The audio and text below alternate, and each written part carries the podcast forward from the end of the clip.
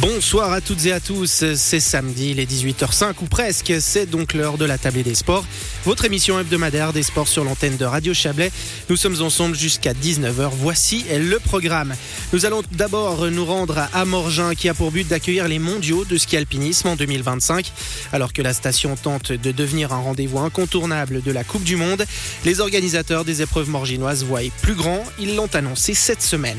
Dans un deuxième temps, nous filerons à la patinoire du La formation valaisanne de Swiss League peut notamment s'appuyer sur deux défenseurs chablaisiens qui évoluent dans la même ligne. Mathieu Marais et Jonas Bertou se sont prêtés au jeu de l'interview croisée. Et puis à 18h30, pour la deuxième moitié de l'émission, nous aborderons l'épineuse question de la diffusion des matchs de la Coupe du Monde de football dans les fan zones.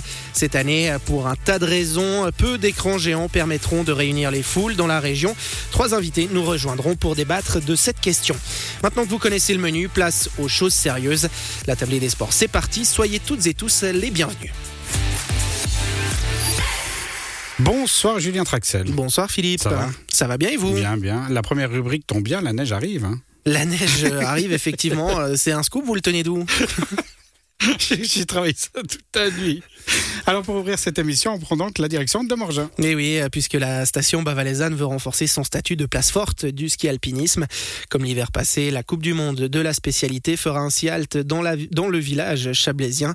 Du 11 au 14 janvier, les meilleurs athlètes de la planète en découdront dans trois disciplines, la verticale, le sprint et la course individuelle. Après le succès rencontré la saison passée, les organisateurs espèrent faire aussi bien dans deux mois. L'enjeu sera de taille car leur but est de pouvoir accueillir les championnats du monde en 2025, soit une année avant l'introduction du ski alpinisme aux Jeux Olympiques. Nous avons fait le point avec le chef technique du comité d'organisation, Yannick Ecker, qui est d'abord revenu sur la réussite de l'édition 2022 de la Coupe du Monde à Morgin. Oui, alors c'était clairement un succès. Euh, tous les copains coureurs avec qui je courais avant, ils m'ont félicité après pour le parcours. Ils ont trouvé que c'était magnifique, du vrai ski alpinisme.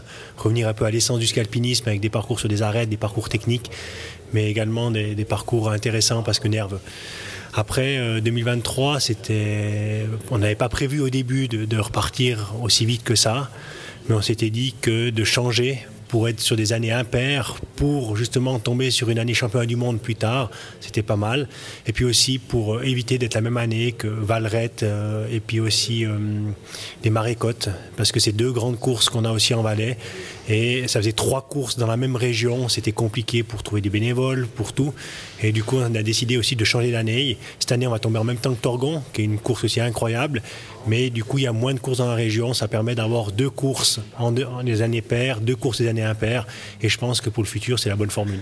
Je rebondis sur euh, cet aspect euh, sauvage, hein, de revenir un peu à l'essence du ski alpinisme pour ce qui est de l'épreuve individuelle. Euh, Ça plaît, ça, à la Fédération internationale, à l'ISMF, sachant qu'il y a aussi d'autres enjeux hein, maintenant de, de téléviser, de médiatiser. Il y aura cette introduction aux Jeux Olympiques en 2026 avec le sprint. On va dans deux directions un petit peu différentes.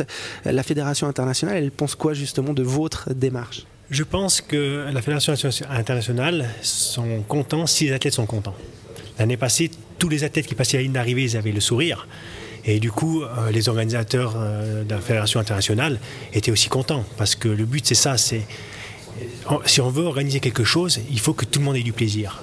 Mais si la course elle est réussie, si tout le monde a du plaisir, les coureurs ont du plaisir, mais aussi qu'on reste un peu dans ces valeurs euh, du ski un peu plus moderne. C'est pour ça que les parcours sont devenus euh, plus courts, les montées plus euh, exigeantes avec des montées beaucoup plus courtes.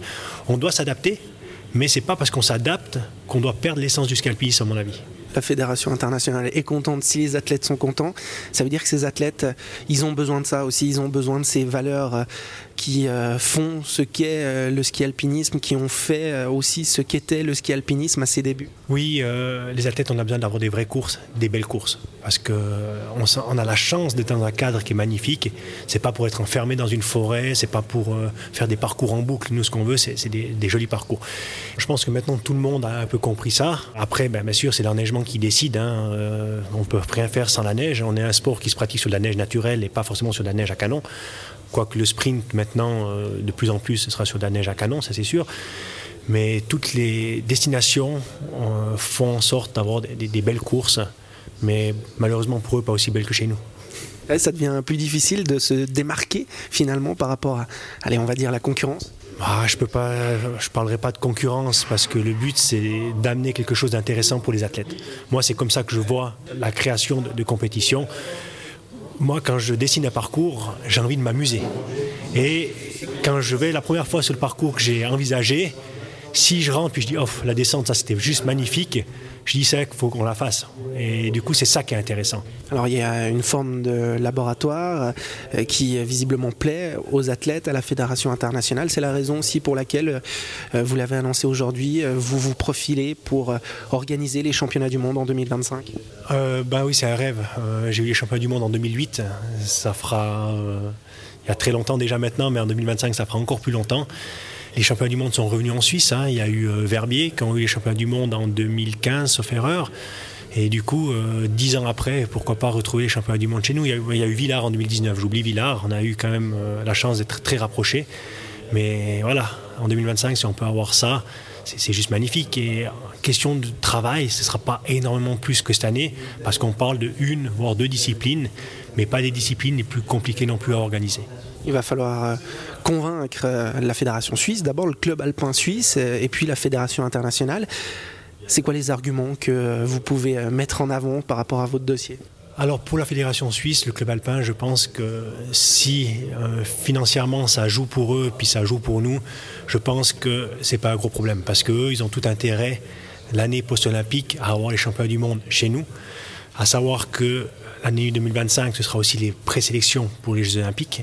Du coup, c'est très important. Et si on a des courses en Suisse, ça peut permettre de booster un peu nos athlètes pour essayer d'avoir des meilleures sélections. Et après, la fédération internationale, ben, eux, ils ont, voilà, il y a plusieurs candidatures. Ils devront choisir pour eux la meilleure ou alors la, la meilleure médiatiquement parlant aussi. Peut-être pas que le côté des parcours, mais l'endroit où il y a il y a vraiment une vie derrière le ski alpinisme. 2025, on sera une année avant les Jeux Olympiques, avant l'introduction du ski alpinisme aux Jeux Olympiques. Ça va être un événement unique, ces mondiaux, peut-être les, les plus importants de l'histoire. Oui, ça risque d'être les mondiaux les plus importants de l'histoire, parce que c'est les mondiaux pré-olympiques, mais on ne sait pas s'il y aura encore des mondiaux pré-olympiques après. On sait qu'en 2026, on est un sport olympique. En 2030, ça dépendra dans quelle ville la candidature olympique va atterrir. Et en fonction de ça, peut-être qu'on sera que pour une édition.